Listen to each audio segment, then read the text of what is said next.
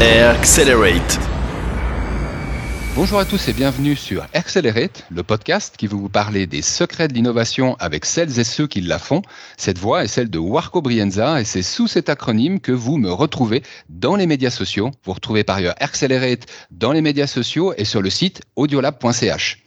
Dans ce dernier épisode de la mini-série que j'ai voulu sur l'écosystème santé, nous allons parler de connecter ces données de santé. Parce que dans le domaine médical, il y a du job qui reste à faire pour que les algorithmes d'IA bah, puissent réellement être mis au point à partir du big data.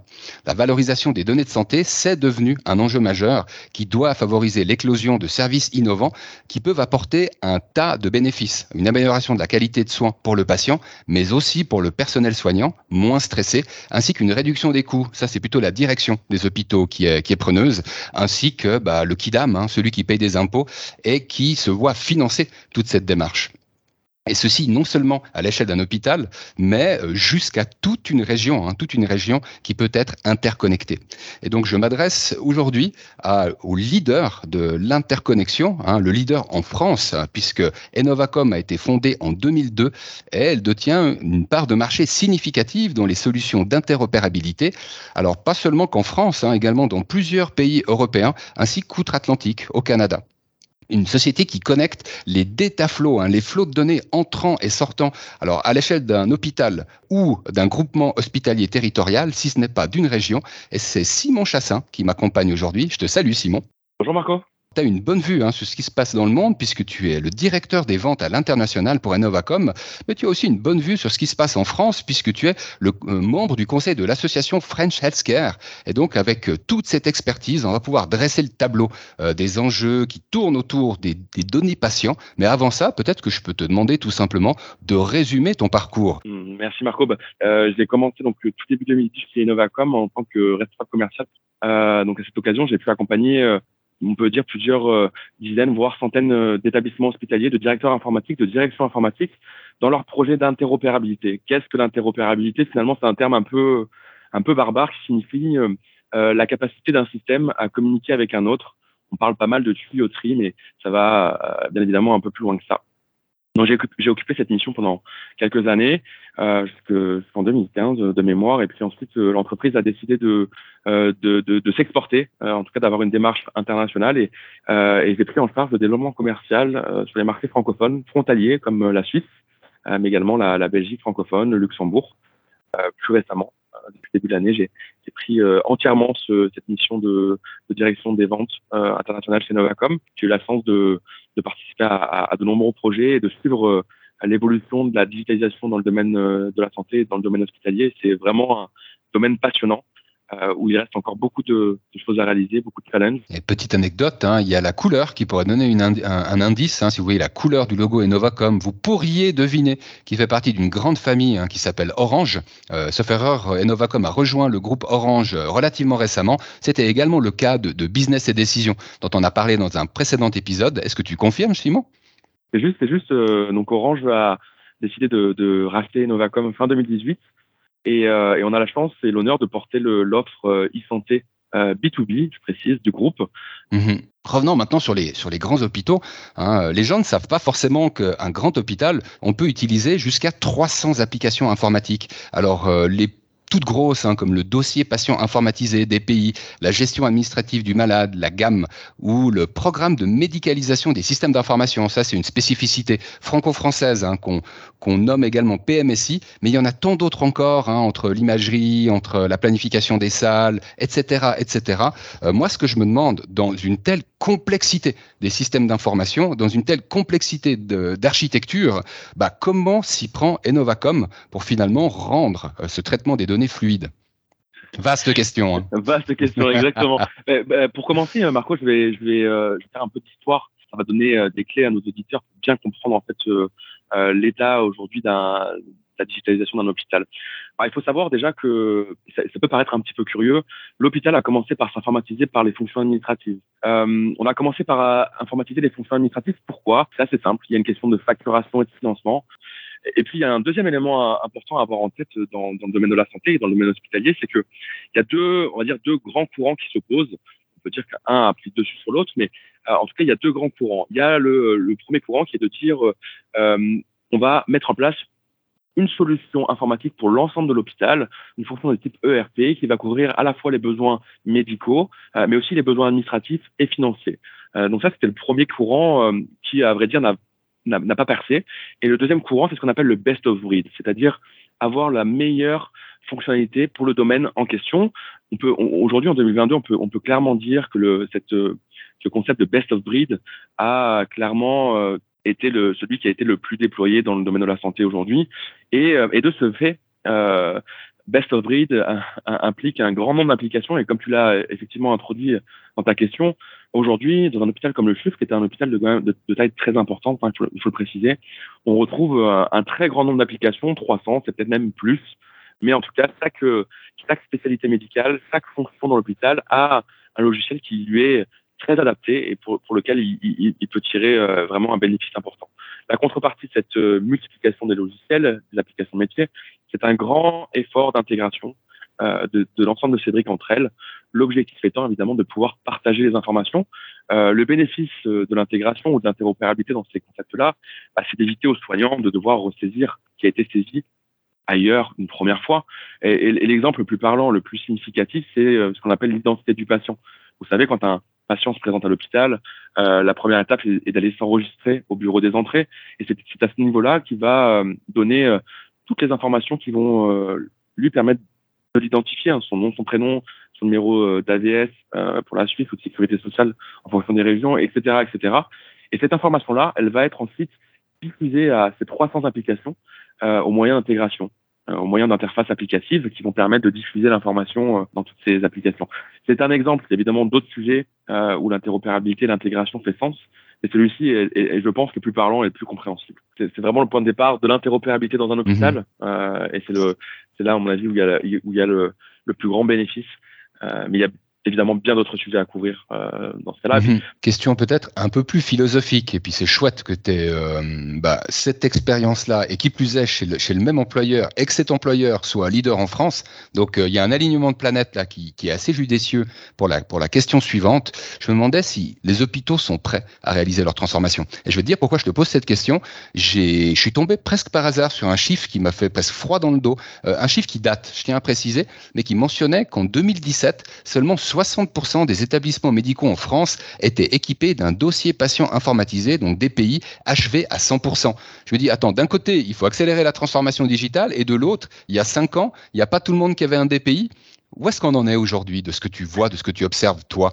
Si on parle d'informatisation et de transformation digitale, ou alors on, pourrait imaginer qu'une transformation digitale se fait en plusieurs étapes. Euh, je suis assez d'accord avec toi euh, et je pense que le trait était certainement encore plus marqué en 2017. Il y a encore aujourd'hui des hôpitaux qui ne sont pas équipés euh, de, de, logiciels euh, de type DPI, dossier patient informatisé. Euh, mais je dirais que ça, ça, reste une minorité maintenant. Mais je, je, voilà, je pourrais donner un chiffre comme ça. Je pense qu'il y a encore 20-30% des hôpitaux qui, qui sont pas encore équipés ou en tout cas qui sont sur le point 2 ou dans le projet de mise en place. Je, je pense que la transformation digitale se fait en plusieurs étapes. Euh, la première informatisation dans le domaine hospitalier n'a pas apporté de réels bénéfices à l'utilisateur. C'est beaucoup de charges supplémentaires, euh, je vous invite, euh, si vous avez la chance d'être dans un hôpital et de voir un petit peu comment les, soignants travaillent, on, peut, on, peut dire qu'ils passent beaucoup de temps derrière l'ordinateur. Hein. Mhm. C'est euh, beaucoup de données à encoder, euh, beaucoup d'informations à déchiffrer. c'est assez chronophage et, et, on ne voit pas le réel bénéfice de la digitalisation tel qu'on peut le voir dans d'autres secteurs. Euh, tu veux dire ni pour le personnel médical, tu dis ni pour le personnel médical, ni pour le patient, ou le patient, tu le considères pas encore à ce stade de ta réflexion? Ah, je, Pour moi, à mon avis, le patient n'est pas encore vraiment mmh. impliqué dans la transformation digitale euh, dans le domaine de la santé. Euh, on, est, on en est qu'au tout début. Euh, je, je, dirais qu'aujourd'hui, euh, il y, a, y, a, deux axes. Hein. Il y a le soignant qui, qui peut être plus efficace, gagner en, productivité, gagner en confort de travail. Et puis il y a le, le, le point de vue hospitalier qui lui euh, a envie d'avoir une visibilité globale sur la prise en charge des patients, une documentation complète, une facturation euh, efficace. Euh, aussi, il prend en compte évidemment le, le confort des soignants de ses utilisateurs. Mais euh, voilà, aujourd'hui, ce qu'on voit dans l'hôpital, c'est quand même euh, des systèmes assez hétérogènes, assez vieillissants, sont leur utilisation assez complexe.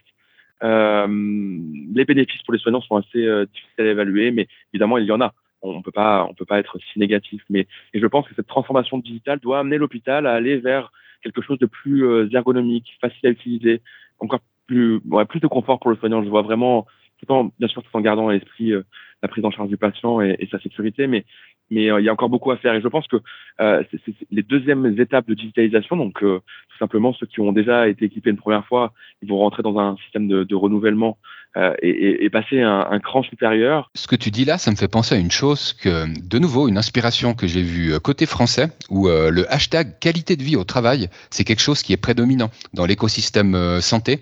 Et en fait, l'intuition que j'ai, c'est qu'on est arrivé à un stade où on veut considérer des gens qui sont bien à leur place de travail. On assiste en ce moment, hein, de nouveau euh, côté français, à un part significatif du personnel soignant qui veut simplement plus aller travailler, pas par manque de passion ou d'intérêt pour le patient, mais pour des conditions qui sont devenues tellement difficiles sur la place de travail qu'ils ont envie de se questionner et finalement de questionner tout le système. Euh, est-ce que tu as le sentiment que cette qualité de vie au travail, elle va être davantage prise en considération dans les aspects d'ergonomie que tu citais il y a quelques instants? Oui, tu as raison. Je pense que c'est. Alors, euh, je, pense que c'est un élément qui va contribuer dans sa proportion à l'amélioration de la qualité de vie au travail. Maintenant, c'est vrai que le, euh, tu le sais, le secteur de la santé, c'est un surtout après cette phase de, de Covid, on a tiré beaucoup sur, le, sur des cordes. Euh, les soignants sont, sont fatigués. On est dans un domaine public qui souffre de financement. Les, les, les aspects organisationnels sont, sont, sont, assez complexes à, à faire évoluer. Euh, puis il y a une pénurie de main d'œuvre à côté, une augmentation de la demande. Ah, c'est un, c'est vraiment un domaine complexe, un sujet, une industrie très complexe euh, qui malheureusement ne se réglera pas euh, uniquement avec la digitalisation. Mais en tout cas, je pense que c'est un élément qui peut y contribuer. Je peux prendre un exemple tout simple. Euh, Aujourd'hui, chez Novacom, on développe une application qui permet de, de faire ce qu'on appelle le, le online check-in euh, avec l'hôpital de la même manière que pour prendre l'avion. Euh, et, et, ici, euh, c'est une façon. Alors, on est d'accord, ça s'adresse pas à, à, toutes les populations euh, qui vont à l'hôpital. On peut pas imaginer qu'une personne âgée soit très partante pour ce genre de démarche. En tout cas, les, les, nouvelles générations le feront, le font déjà. Et, et, et l'expérience pour le patient est, est sympa parce qu'il peut il peut tout gérer via son application, il reçoit des documents, des consignes, des informations. Mhm. Et pour, pour l'hôpital, c'est une façon de réduire le, le temps d'attente au bureau des, des, entrées. Et puis c'est une façon de gagner en productivité, en efficacité. Euh... Je partage complètement ton point de vue. Et puis c'est vrai que améliorer les process, c'est super important et les gens continueront à se concentrer là-dessus. Améliorer la qualité de vie au travail, je pense qu'un soignant qui va bien, c'est des dizaines de patients qui vont mieux. Et puis le sentiment que j'ai, c'est qu'avec l'illustration que tu as prise, hein, le, le check-in que tu peux faire en tant que patient, alors tu peux interagir, hein, augmenter l'engagement des patients par rapport à leur propre santé. Je crois que c'est un objectif qui, qui, est en train de croître, hein, même si c'est pas au top des priorités actuelles. Et puis, peut-être un devoir de renseignement vis-à-vis du patient qui souvent comprend rien à ce qui lui arrive, hein, parce que c'est sa santé. Et puis, euh, ça touche aussi ses émotions, hein, pas juste le, côté rationnel d'un personnage qui va pas bien, euh, soit accidenté, soit malade. Et de penser une, une, information qui serait plus, plus facile à passer, soit chez lui, soit auprès de ses, accompagnants, euh, à mon avis, ce sera un vrai plus pour tout le monde à nouveau. Tu as 100% raison. Eh ben, c'est magnifique euh, parce que alors ça c'était un des aspects, la qualité de vie au travail, et puis l'autre, bah, c'est la sécurité. Alors je sais qu'on en parle dans plein de domaines différents, mais dans le domaine de la santé, on a on a une étape de données personnelles et pas que, on a également des données sensibles. Hein. Les données de santé sont considérées comme des données sensibles. Euh, moi, ce que je me demandais, c'est comment est-ce qu'on peut sécuriser l'accès aux, données de santé hein, lorsqu'on a des publics aussi différents que des médecins qui travaillent dans un hôpital ou des médecins de famille quoi, qui travaillent dans leur cabinet. Juste pour prendre cet exemple-là. Ouais, tout à fait. Alors tu as raison, euh, les données de santé sont très euh, sont très sensibles et, et, doivent rester confidentielles. Pour pour illustrer ça, euh, par exemple en France, euh, euh, et Novacom au travers du groupe Orange est certifié hébergeur de données de santé. C'est-à-dire qu'il y a au-delà de, de, des contraintes de sécurité classiques, quels que soient les secteurs, on a une réglementation particulière pour les données de santé qui nécessite une certification qui va plus loin que ISO 27001 par exemple. Donc c'est mmh. c'est un exemple.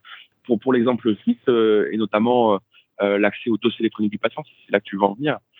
Euh, on parle de, de ID, par exemple, pour canton de mais également de, de, de Geneva ID, euh, qui permettent de, de, garantir, euh, de, passer par cette phase d'authentification double facteur, donc euh, numéro de téléphone, euh, one-time password, on reçoit le, le, code et puis on, ensuite on saisit l'information au sein du portail, qui nous permet d'être, de garantir qu'on est bien la la bonne personne.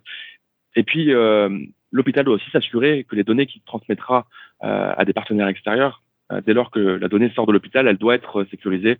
Et là, il existe plusieurs moyens de sécurisation du cryptage, euh, de l'authentification encore une fois, mais plutôt serveur. Alors j'étais à un niveau. Je te remercie parce que tu m'as devancé sur la question du, DEP. Hein. C'était la question suivante, euh, mais c'est très bien. C'est très bien, c'est très bien. Euh, j'avais une question philosophique tout à l'heure sur la qualité de vie au travail. Bah, celle-là va peut-être être même un poil politique, hein, puisque bah, c'est depuis euh, l'été 2021 que l'État de Vaud, ils ont fait la même chose à Genève, à lancer bah, ça Vaud ID Santé, hein, qui bah, une initiative cantonale de dossier patient électronique, le DEP.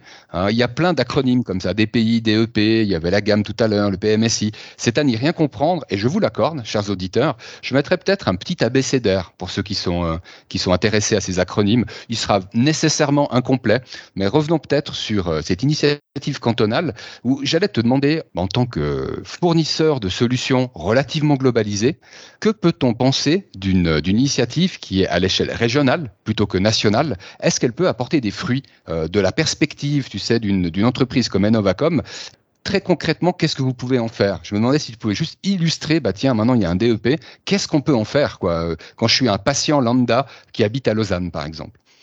super question euh, et je suis ravi que tu me la poses parce que hum, pour une fois, la France est un petit peu en avance sur ces sujets-là et puis on est passé par des certaines embûches qui nous permettent aujourd'hui d'avoir une expérience à partager avec euh, avec la Suisse. Je pense que premier élément, la Suisse est un pays avec une organisation particulière. Donc, avoir une organisation centralisée pour ce genre de sujet n'était pas forcément quelque chose de qui coulait de sens pour la Suisse. Donc, mmh. euh, je, bon, cette organisation en canton avec euh, avec la délégation de la santé dans chaque canton nécessairement impliquait une, une, organisation cantonale. il faut savoir qu'en France, avant de, de, mettre en place un système national qu'on appelle le dossier médical personnel et puis plus récemment mon espace santé, je ne suis pas encore tout à fait à jour, mais c'est exactement le même principe que le dossier électronique du patient, à une petite différence, euh, le, premier point, c'est que euh, tu, tu, vois bien dans le nom euh, DEP, dossier électronique du patient, il y a le nom patient. Donc on, comprend bien que, que, ce dossier appartient au patient. Euh, c'est un premier point. Et puis pour la petite histoire, en France, à, le DMP s'appelait aussi dossier médical patient. Et puis quelques mois après, voire années après, ils ont compte tenu des problématiques de, de confidentialité et puis d'autorisation de, partage des données, le, le, gouvernement a décidé de le renommer en dossier médical partagé. Et en fait, le fait de faire évoluer patient vers partagé implique beaucoup de choses et beaucoup moins de contraintes d'un point de vue euh, consentement pour partager les données. Donc ça, c'est un élément important. Euh, il faut savoir aussi qu'en France, on a commencé par des initiatives régionales et puis on s'est vite rendu compte que c'était euh, assez chronophage et assez compliqué à mettre en place. Donc il y a eu plusieurs relances. Hein. c'est un serpent de mer en France. Hein. Je, mmh. Vous avez, vous avez peut-être un petit peu de retard, euh, mais sachez qu'en France, ça fait 30 ans qu'on y travaille. On ne peut pas encore dire qu'aujourd'hui c'est un vrai, un vrai succès. Néanmoins, je pense que le, le besoin de partager les données est, vraiment essentiel. Euh, ce type d'initiative euh, peut amener beaucoup de bénéfices à la prise en charge du patient. Euh, imaginez une, analyse biologique qui peut être réutilisée d'un hôpital à l'autre si l'espace-temps entre les deux n'est pas n'est pas très important. Or, aujourd'hui, quand vous allez dans un hôpital A faire une consultation ou une hospitalisation, si trois jours plus tard vous allez dans un hôpital B, il n'aura euh, aucune information sur ce qui s'est passé avant. Donc potentiellement, il va vous refaire faire les mêmes euh, analyses, les mêmes examens, euh, alors qu'il aurait pu probablement bénéficier de des notes et d'un compte rendu issu de la première hospitalisation. Et ça, ça peut s'appliquer à vraiment plein de sujets dans le domaine de la santé. On parle beaucoup de parcours de soins. le patient va d'abord voir un généraliste, il va à l'hôpital pour consulter un spécialiste, il oriente vers un autre spécialiste, etc., etc. ce qui fait qu'à la, à la fin, le partage d'informations est vraiment essentiel et il peut faire vraiment, il peut permettre d'augmenter euh, la qualité des soins. Et, si vous multipliez ça par le nombre de patients, etc., euh, etc., à, l'échelle d'un pays, les gains sont vraiment très, très importants euh, d'un point de vue financier, d'un point de vue qualitatif pour la prise en charge des patients. Il y a vraiment plein de sujets importants et de bénéfices significatifs. Revenons-en en DEP avec ces initiatives au départ cantonales, mais les cantons romains ont décidé de s'associer euh, Romain, Roman, pardon. ah, c'est des vieux oncles, c'est des vieux oncles. C'était par là il y a quelques temps, quoi. C'est pas, c'est pas totalement faux, exactement. ils ont décidé de se, se regrouper au sein d'une association qui s'appelle CARA euh, et, euh, et d'avoir un effet de mutualisation. Donc là, le DEP pour le canton de Vaud, pour Genève, pour Jura et pour Valais, c'est la même organisation qui le met en place et qui la diffuse, qui la promeut, qui la met en place d'un point de vue technique. Donc on a un premier, euh, un premier effet de mutualisation, euh, tout simplement parce que d'un point de vue financier, c'était assez conséquent à mettre en place. Hein, donc euh, je, je, pense que mutualiser les efforts techniques et organisationnels sont certainement un bon point. Alors effectivement, dans notre expertise d'interopérabilité, euh, ce genre d'initiative est vraiment essentiel pour nous, euh, tout simplement parce qu'on a développé euh, en France euh, un connecteur euh, qui permet d'intégrer l'hôpital à mon espace santé, donc qui lui permet de publier des documents, de créer un, un, espace pour le patient, qui permet de consulter les informations. Et puis on a fait la même chose en Suisse, donc on a créé une passerelle qui permet de connecter un hôpital à, à, à, au DEP CARA, euh, pour pouvoir publier des documents, identifier le patient euh, et, demain le consulter. Euh, donc on est vraiment dans les prémices aujourd'hui. Hein, la connexion technique est assez simple, comment dire, c'est assez établi, c'est basé sur des, standards, donc c'est tout à fait faisable. sur ces sujets hautement politiques et organisationnels, il faut impliquer les professionnels de santé, il faut impliquer les hôpitaux, il faut trouver des usages sans usage, hein, il n'y a aucun bénéfice malheureusement à ce genre d'initiative. Et puis il faut intégrer le patient et les professionnels de santé, surtout les professionnels de santé en ville, qui sont les plus nombreux et qui vont retrouver le plus de bénéfices. Et, un des premiers bénéfices, c'est pouvoir par exemple consulter un, compte rendu d'hospitalisation mmh euh, issu d'un hôpital qu'il aurait publié. J'invite les pouvoirs publics à ne pas omettre, hein, ainsi que l'association CARA hein, en ce qui concerne euh, les cantons en Suisse, à ne pas omettre l'étape de change management hein, pour avoir discuté avec, euh, euh c'est pas du tout des collègues, c'est donc des médecins qui, sont actifs euh, en Suisse romande. Il n'y a pas tout le monde qui voit ça d'un bon oeil, même s'il y a beaucoup de bénéfices à gagner à leur niveau à eux, pas juste au niveau de leurs patients. Et je pense que ce change management va prendre du temps à l'échelle de tous ces médecins de famille. Mais bon, du temps, euh, il va falloir en investir hein, pour avancer sur euh, bah, la connectivité euh, des différentes applications utiles à notre santé. Et puis, tu as cité un autre mot-clé ou une expression clé euh, tout à l'heure, c'est les parcours de soins. Et puis, je peux vous dire que euh, de parcours de soins, on va en parler euh, le 23 juin. Alors, ce sera pas toi, Simon, ce sera l'un de tes collègues, Michel, qui va être invité comme intervenant à, à, Medicalytics. Medicalytics qui a comme sujet Health Data, hein, donc données de santé, territoire à déchiffrer un joli jeu de mots pour rappeler bah, l'importance des données euh, au sein de territoires et plus seulement au sein d'établissements. Ce que je me demandais, c'est si tu pouvais nous teaser, hein, sans révéler bien sûr, parce que j'ai envie que les gens s'inscrivent. Et ils s'inscrivent comment? Ils s'inscrivent sur medicalytics.ch pour écouter quoi? Est-ce que tu le hmm. sais, toi? Bien sûr, bien sûr. Merci pour l'invitation. En tout cas, on, est vraiment ravis de, pouvoir participer à cet événement. Euh, écoutez, on va, on, va essayer de partager une expérience euh, je pense qu'il parlera à tout le monde. Euh, on va essayer de partager notre expérience euh, du Covid en France. et Novacom a été mandaté et mobilisé par le ministère de la Santé pour participer à, ce qu'on appelle le SUDEP, le système d'information de dépistage. Le challenge, connecter l'ensemble des laboratoires français hospitaliers et privés à un système d'information pour collecter les résultats de tests Covid. Alors, je suis pas déçu au niveau du tease. Franchement, euh, ça tient en un mot ou un acronyme CIDEP, euh, et puis ça va nous faire un joli retour en arrière sur ce qui s'est passé ces deux dernières années côté français, et puis un bon exemple de, partage d'informations. Medicalytics.ch ou euh, meetup.org association La Data. Et puis nous, on en a terminé du coup avec cet échange, Simon, et je tenais à, cordialement te remercier pour le temps que tu as investi et pour les, les réponses que tu as su fournir à ces questions qui, je sais, sont complexes. J'ai l'impression qu'on a on n'a même pas effleuré en fait cette question de l'interconnectivité, tellement elle est complexe. Bah, raison de plus finalement pour qu'on ait une troisième mi-temps le 23 juin, hein, puisque c'est gratuit et puisque vous êtes fan d'innovation et de données de santé, vous n'avez aucune excuse. Et puis bah toi, je te remercie parce que je sais que tu es très occupé. Je me disais que pour ceux qui voulaient en savoir plus sur l'actualité des Novacom, il y a peut-être un site que tu voulais mmh. communiquer. Tout à fait, www.innovacom.fr ou .com. Et écoute, euh, Marco, c'était avec grand plaisir d'avoir pu apporter ma petite pierre euh, à, ton, à votre podcast et, euh, et, et, de vous donner envie, en tout cas, de venir à Medicalytics très prochainement. Trop cool. Et puis bah tous ceux qui peuvent pas attendre le prochain épisode hein, qui aura lieu dans quelques semaines, eh bien on en a 44 à côté de celui-là qui sont disponibles sur audiolab.ch et on parle d'un tas de trucs. Alors les données de santé, c'était notre mini-série hein, sur ces trois derniers épisodes, mais on parle de blockchain, d'intelligence artificielle, de crypto, euh, de transformation euh, digitale dans différents écosystèmes comme les médias et j'en passe. Donc ça c'est sur audiolab.ch. Vous retrouvez le podcast accéléré, vous retrouvez également d'autres podcasts pour ceux qui sont tellement curieux qu'ils ont envie de gratter autre chose que l'innovation.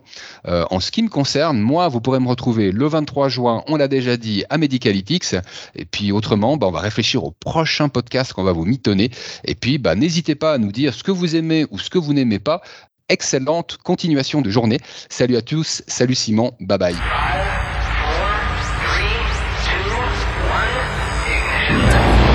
Accelerate.